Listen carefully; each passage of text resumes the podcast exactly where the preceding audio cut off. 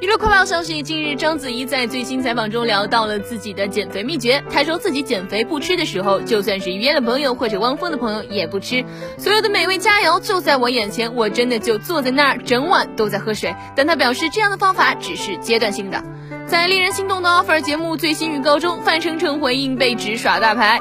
范丞丞表示自己上台前刚吃了饭，有点塞牙，因此在候场时嘴巴微张，表情变化较多。但被拍下后被说成了嚼口香糖，不耐烦翻白眼，耍大牌。